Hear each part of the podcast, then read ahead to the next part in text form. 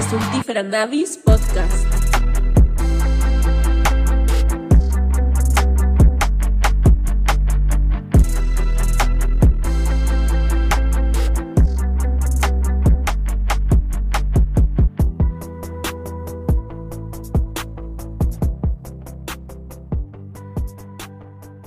Bienvenidos al podcast Estultífera Navis.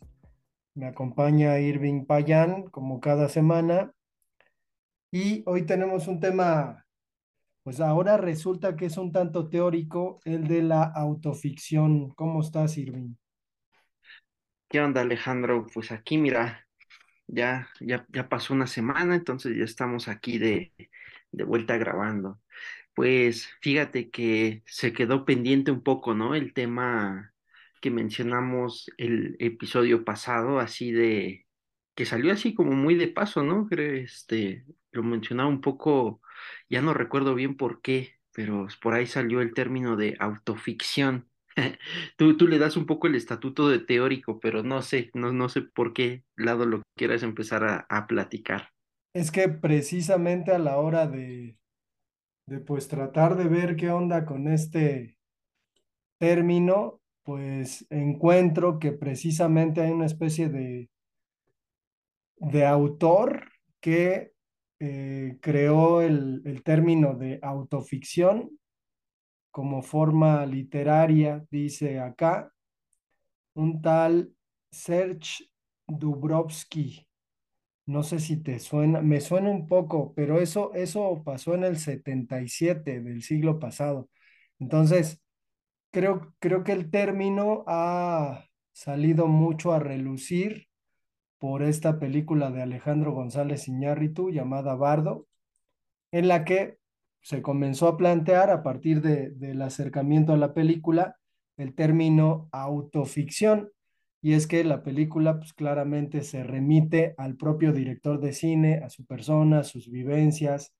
Es casi, casi una película pues de carácter autobiográfico que de pronto pues como, como sinónimo podríamos entender, ¿no? La autobiografía que además, no sé, creo que en lo popular siempre resulta un, un término como, como muy manoseado dentro de la literatura, ¿no? Una intención de muchísima gente que no necesariamente se dedica a la literatura con respecto a decir, híjole, cómo se me antoja ahora que soy viejo escribir mis memorias. Pero no sé, no sé qué tengas ahí como como de referencia con, con respecto al propio término de autoficción o, digo, ahorita hablaré de algunas clasificaciones que existen, porque existen clasificaciones, o del término de lo autobiográfico. Ya, pues mira, fíjate que me, me, me queda el término yo te, para serte sincero, lo he ocupado ah, hasta ahora, ¿no? Eh, de una manera bastante laxa, ¿no? Eh, digamos, sin, como, sin meterme tanto en esta discusión de definiciones o eh, algo así, ¿no? Eh, en, en términos muy teóricos, como tú mencionabas. No, más bien yo, yo el término lo he yo lo, lo relaciono mucho con términos que tú dices que es del, más o menos por ahí del 77, ¿no? Que se, que se empieza a usar, eh, o que es más bien ya, digamos, creado, ¿no? O, o apropiado o por este, este, a mí me suena el, el nombre del autor eh, eh, ruso, ¿no? Pero no, no, no, no estoy seguro si venga por ahí. Yo lo había usado o lo, lo lo había emparentado mu- mucho a términos, pues, eh, de- muy, muy en boga a partir precisamente de técnicas muy, muy modernas, ¿no? Eh, pues, De, como de la, la, bueno, también modernas, antiguas, pero que se ponen un poquito ahorita en términos posmodernos, más de rele- con más relevancia como la metaficción, ¿no? La autoficción, yo, yo veía que iba más o menos por ahí, que son como, digamos, diferentes términos que empiezan a, a poner en crisis o empiezan a, a, a cuestionar como de- de- de- desde, diferentes eh, eh, puntos de vista, ¿no? El estatuto de la ficción, ¿no? ¿Qué, qué, qué es ficción? eh, y, y, hasta qué punto, ¿no? Lo que, lo que abordamos, lo que nosotros eh, eh, leemos o lo que usualmente, ¿no? En, términos también, digamos, así relajados, consideramos ficción, consideramos imaginario inventado, hasta qué, hasta qué punto ese término es bastante nebuloso y se empieza a, a tambalear y es posible crear entonces con, a, o, o, cuestionarlo, ¿no? E, ese es el término de la ficción a partir de, de estatutos, ¿no? Como la autoficción, ¿no? Que mezcla bastante por lo que, por lo que entiendo y tú me, tú me, y tú me pones un poco, eh, como dijera, me pasas el balón, ¿no? eh, a, eh, a, partir del término de auto, autobiografía, ¿no? Como que se relaciona ahí. Es decir, hay una relación como entre realidad, entre experiencia, ¿no? Entre lo que consideramos real que vivimos todos los días y lo que consideramos inventado. Fíjate que yo, ahora, ahora que, que, lo traes a, a, colación, yo no he visto la película de, de Iñárritu, debo, debo ahora sí que disculparme porque tengo muchas ganas de verla, pero no sé, por ejemplo, ahorita que dices eso, me, me, me viene a la mente también, por ejemplo, muy eh, así, así de pronto Birdman, ¿no? Que también ahí hay una especie de, de puesta en escena de una ficción, de algo que transcurre, digamos, en términos reales dentro de la, de la, de la, de la trama, ¿no? Eso, digamos, está como más cerca de la, auto, de la metaficción, pero son precisamente estos términos a los que me refiero, ¿no? Que ponen un poco en crisis el término, en términos este, eh, tradicionales, lo que consideramos inventado, lo que consideramos ficción. ¿No? No sé si a lo mejor tú puedes, este, por ahí alumbrar un poco más con algunas referencias a la película. Pues es que lo que ocurre con respecto a la película es que es González Iñárritu, pero no es González Iñárritu.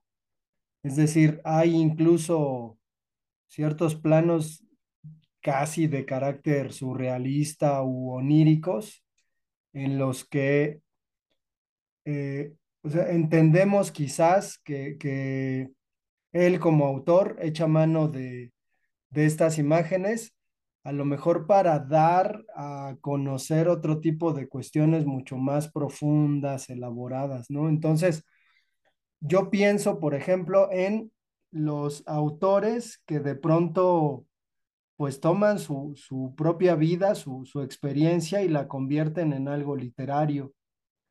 En este caso, eh, por ejemplo, yo pensaría en Hemingway y en su experiencia de cuando viajó a España o a París, ¿no? Y, y cómo una serie de, de experiencias que él tiene con respecto a la vida cotidiana europea, pues van a a impactar directamente en su obra y se van a convertir en parte de su obra y van a enriquecer su obra.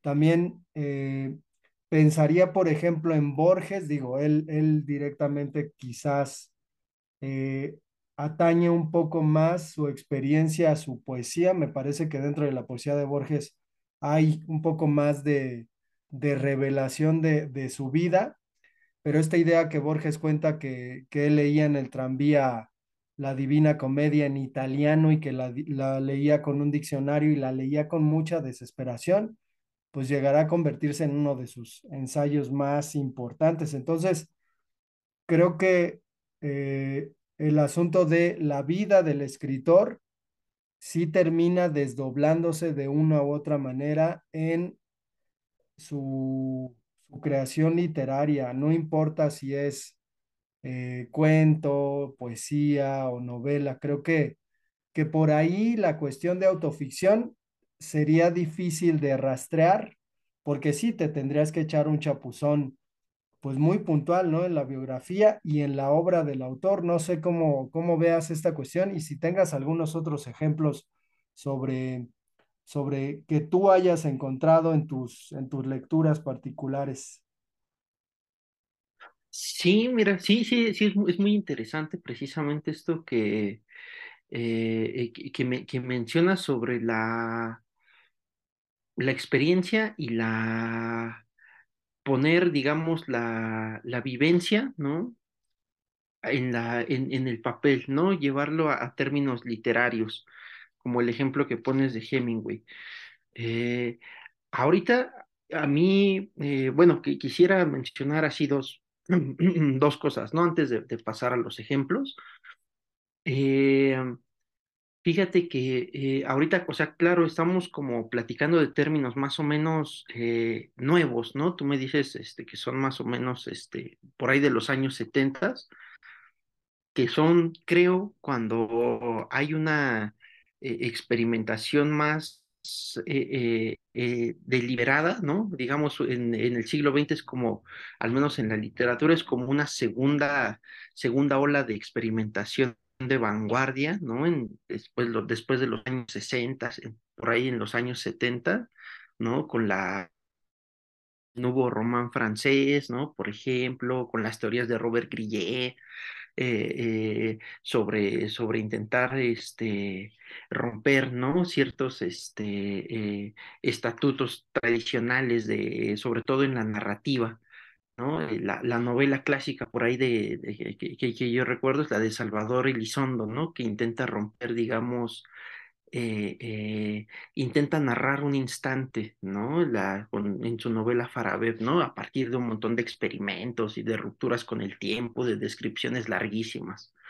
Entonces, como que esa época es mucho de experimentación y creo que hay ahí una, un, un entrelazamiento muy interesante entre, entre teoría y digamos, experimentación con la literatura, ¿no?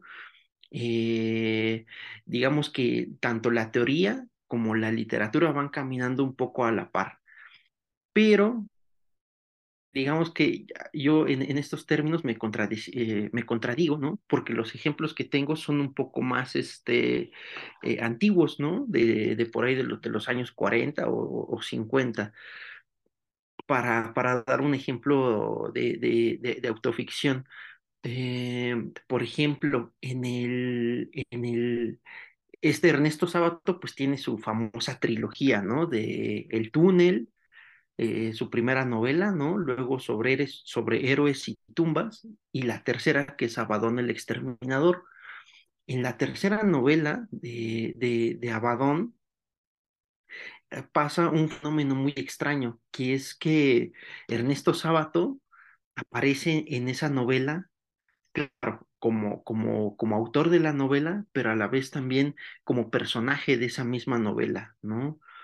Eh, sin embargo, no aparece tanto en términos autobiográficos, ¿no? Sino que tiene que ver más como con un juego de difuminar la, la, la frontera, ¿no? A lo que yo me refería un poco hace, hace rato, de difuminar la frontera entre la ficción y la realidad, ¿no? Él, él en realidad aparece por ahí, ahí, en su papel de escritor, en su papel de intelectual en la novela, pero digamos que eh, podemos identificar hasta cierto punto al sábado personaje del sábado que es escritor, ¿no? Entonces eso a mí me parece un ejercicio interesante de autoficción.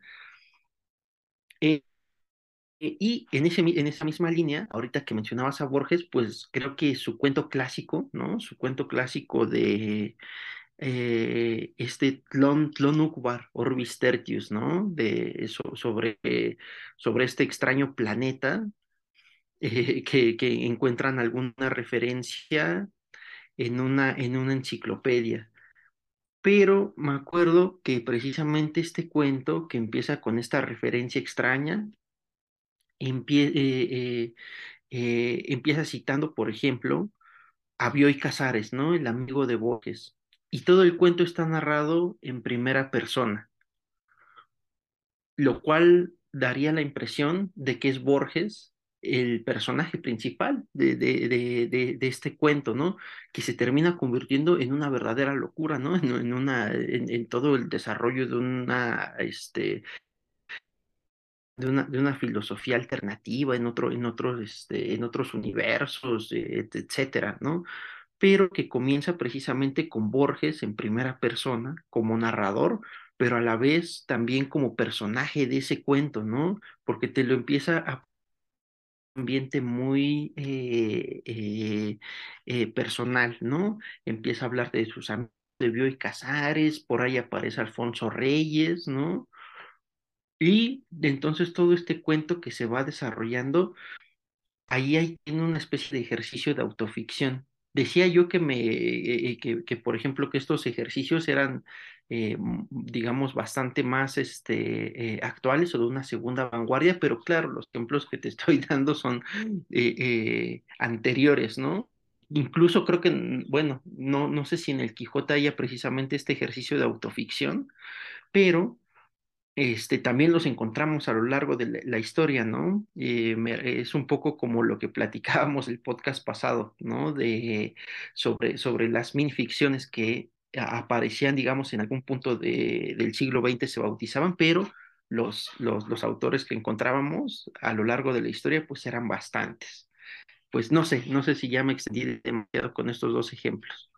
No, está bien. Y ahora que, que recuerdas a Borges y a Bioy, pues a mí me viene a la memoria esta autoficción eh, que Roberto Bolaño decía más bien que sus personajes Ulises Lima y Arturo Velano de los Detectives Salvajes, pero que aparecen en otras novelas de, Roberto Bolaño, eran un trasunto de él mismo y de Mario Santiago Papasquiaro en el caso de Ulises Lima. Entonces, eh, parecería, ¿no? Que la vida de, de, Roberto Bolaño se convirtió en ficción en varios de sus libros y creo que también, digo, no lo hemos comentado, pero también es un método de, de trabajo, ¿no? Es decir, que los autores tomen de su experiencia y escriban. Y es que revisaba aquí un asunto, digo, si nos ponemos muy teóricos, eh, de Vincent Colonna, que hizo una especie de clasificación de la autoficción. Entonces él dice, por ejemplo, que hay autoficción fa fantástica, en la que el autor es el protagonista de unos hechos fantásticos imposibles de confundir con la realidad. Después, una autoficción biográfica. La historia que se narra podría ser cierta. Los hechos son increíbles, pero el escritor se las ingenia para que el lector entienda que no son reales. Es la más utilizada en la literatura contemporánea. Después, autoficción especular. El autor cede todo el protagonismo a otros personajes. Y por último, la autoficción intrusiva. El lector percibe que el autor está presente solamente a través de sus comentarios, ya que no es ninguno de los personajes. Entonces, yo creo que esta, esta división de la autoficción o clasificación de la autoficción, pues la convierte en una cuestión que abarca un montón de, de cosas, ¿no? Porque pues ahí podríamos meter quizás a todos los autores con todas sus motivaciones. No sé cómo, cómo ves esta clasificación un tanto teórica. Creo que en ningún episodio nos hemos puesto tan teóricos como ahorita, Irving.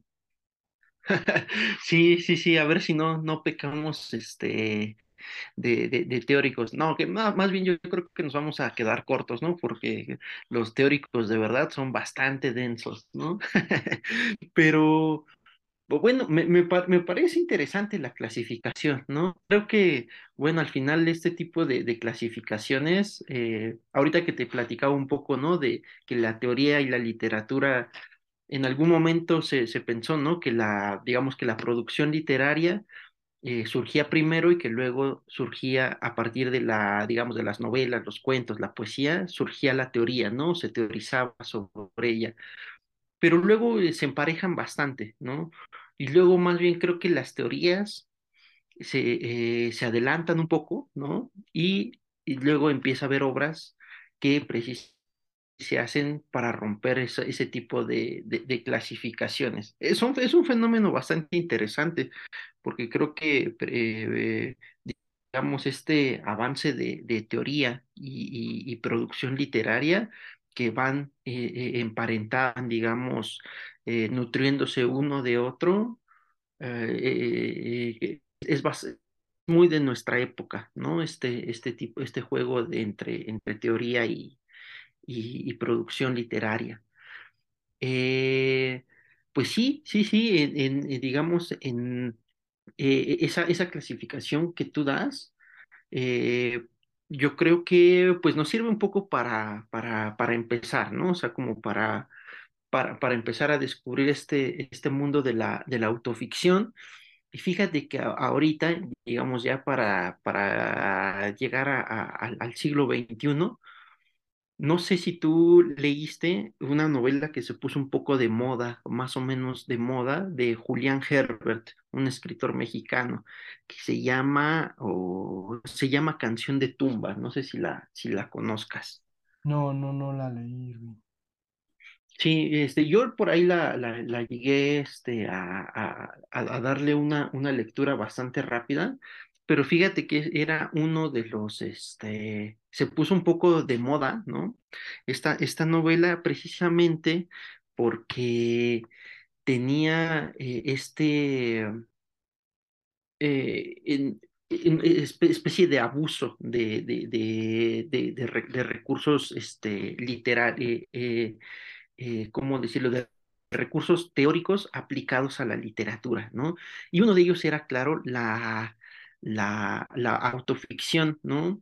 Eh, que digamos en Canción de Tumba, él te cuenta un poco como eh, si, es hasta empieza la novela, no es hasta cierto momento biográfico, es hasta cierto momento identificas que es biográfica, pero luego empieza un momento en el que ya percibes que los hechos son bastante descabellados o bastante eh, incluso improbables, ¿no? Que empiezas a cuestionarte, ¿no? Empiezas, empiezas a cuestionarte el estatuto de si eso puede ser verdad o si en verdad le sucedió al autor o qué ha pasado con este, con el autor o qué tanto de la vida hay en realidad en este, de la vida del autor en la, en la novela, ¿no? Digamos que aquí una cosa muy interesante que sucedía era que podías hasta cierto punto identificar o sospechar el, autor te da, te da la, la, pauta para que sospeches si lo que te está contando en, en términos, digamos, autobiográficos, ¿no? En términos, eh,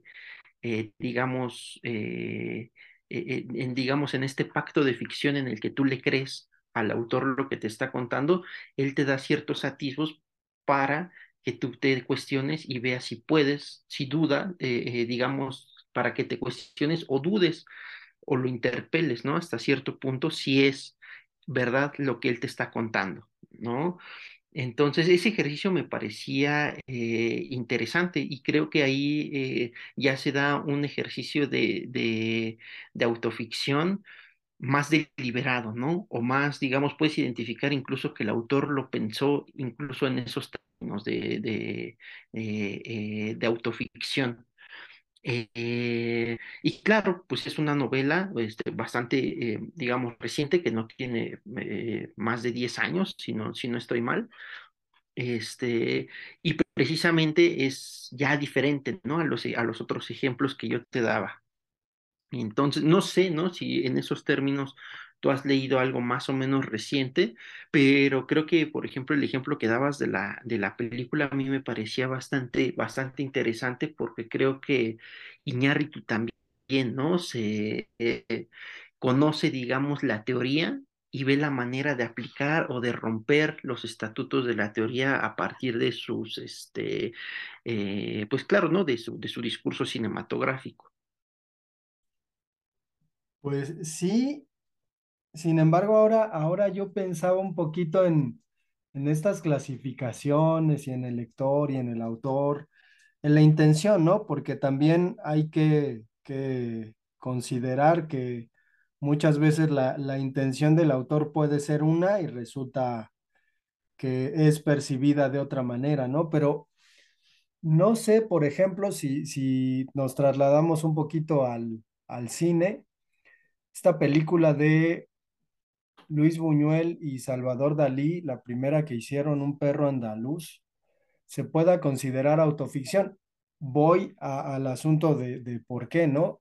Eh, resulta que cuando les preguntaban qué habían hecho, por qué habían hecho una película de esa índole, en realidad se remitían a que la hicieron basándose en sueños que ellos tuvieron. Entonces, en este sentido, no sé si, si a eso se le podría considerar autoficción y qué, qué tipo de autoficción sería. Y en el caso de la película de Bardo, pues creo que linda mucho con la cuestión del surrealismo. Entonces, en este sentido, creo que sí hay, sí hay ahí como, como una cuestión, ¿no? De, de vínculo y, y de, pues, de una aportación directamente hacia, hacia ciertos paisajes muy oníricos, igual, pues, influidos por, por Tarkovsky, pero pues está ahí, está ahí muy claro. Creo que no ha sido mencionado mucho esa, esa probable relación, salvo que pues es una película casi de carácter autobiográfica y pedante por, por lo que implica. Pero no sé si, si, si tengas ahí algún otro ejemplo de, de un autor al que hayas descubierto, porque por ejemplo, yo me acuerdo mucho que, que nos comentaban ahí en la facultad que, por ejemplo, descifrar o tratar de descifrar la poesía de López Velarde era, pues francamente, muy complicado. Eh, incluso alguna vez eh, leía que López Velarde le decía a, a un escritor, a Artemio eh, Vallarispe, que él personalmente no, no era alguien a quien le gustara leer nada, que López Velarde sentía que, que si leía estaba contaminando su literatura.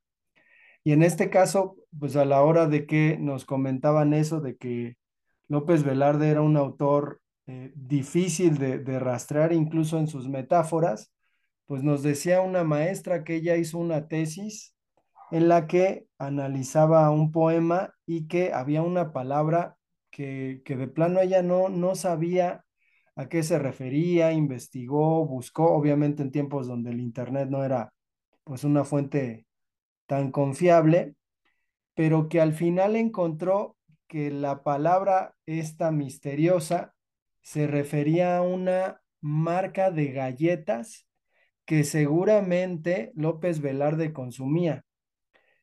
Y el asunto es que la palabra pues no tenía nada que ver con galletas.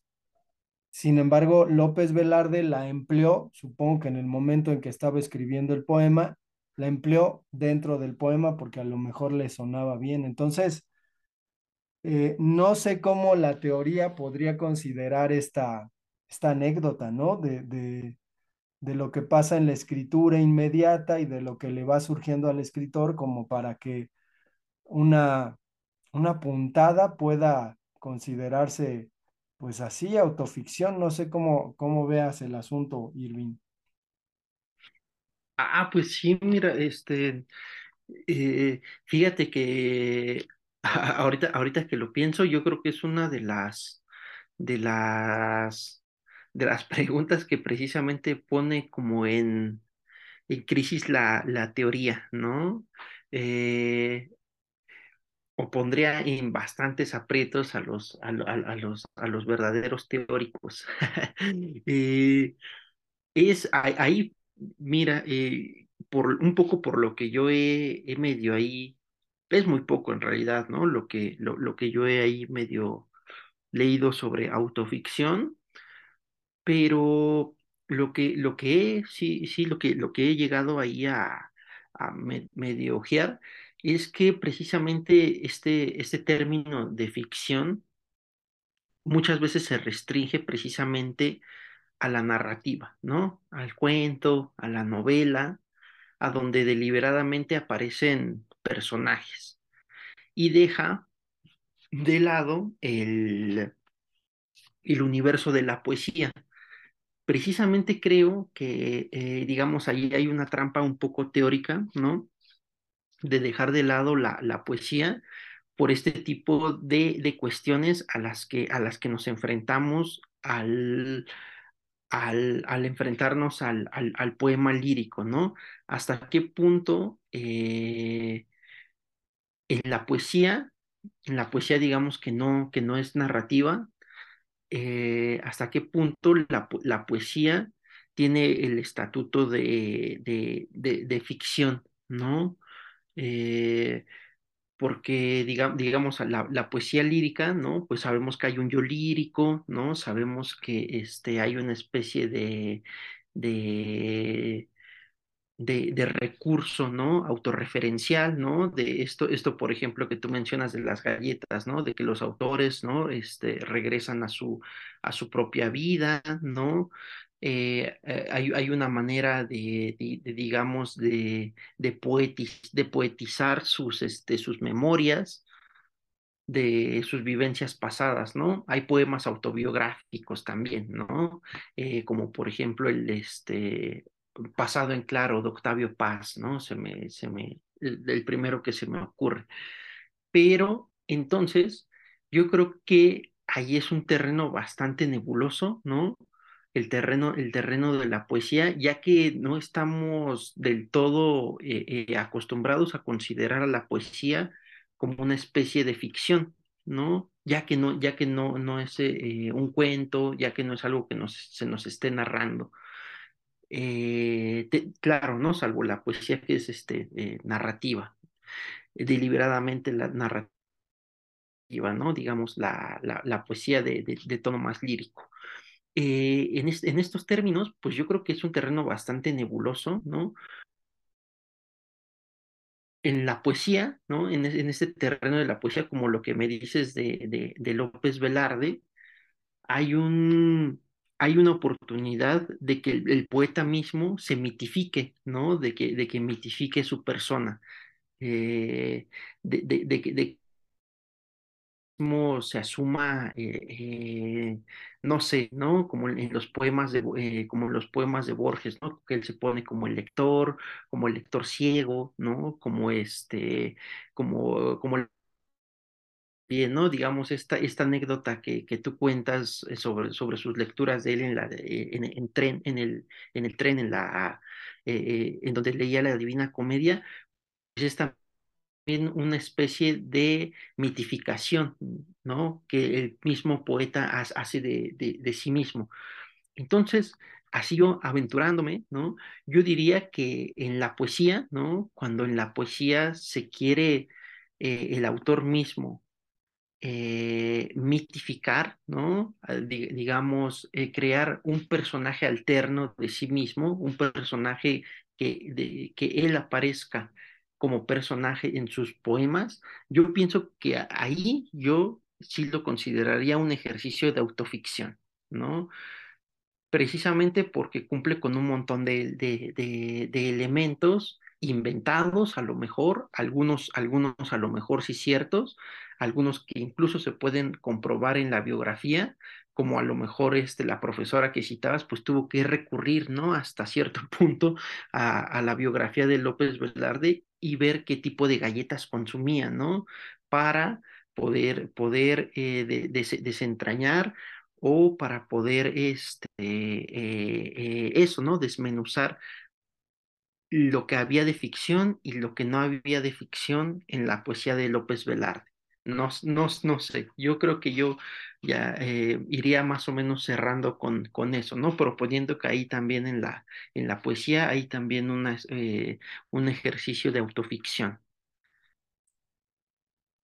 Sí, considerar que en esta obsesión del teórico, pues a lo mejor eh, el hallazgo termina siendo ese, ¿no? Es decir, resulta que el autor se refería a alguna vivencia suya, o en este caso, como dices, intentaba mitificarse dentro de su literatura, ¿no? Que pues al final es válido, pero probablemente esta, esta búsqueda del teórico es la que, la que motiva el asunto de, de esta cuestión, ¿no? De este hecho que, que pues es innegable. Digo, creo que quizás algunos autores van por la vida negando, ¿no? Un poquito y otros pues no tanto. Me acuerdo de, de Luis Zapata con su libro El vampiro de la, de la colonia Roma, ¿no? Que decía, no, pues esas cosas me las han contado y después resultó que pues no se las habían contado, pero creo que, creo que al final eh, sí, sí el, el teórico termina motivando mucho esta especie como de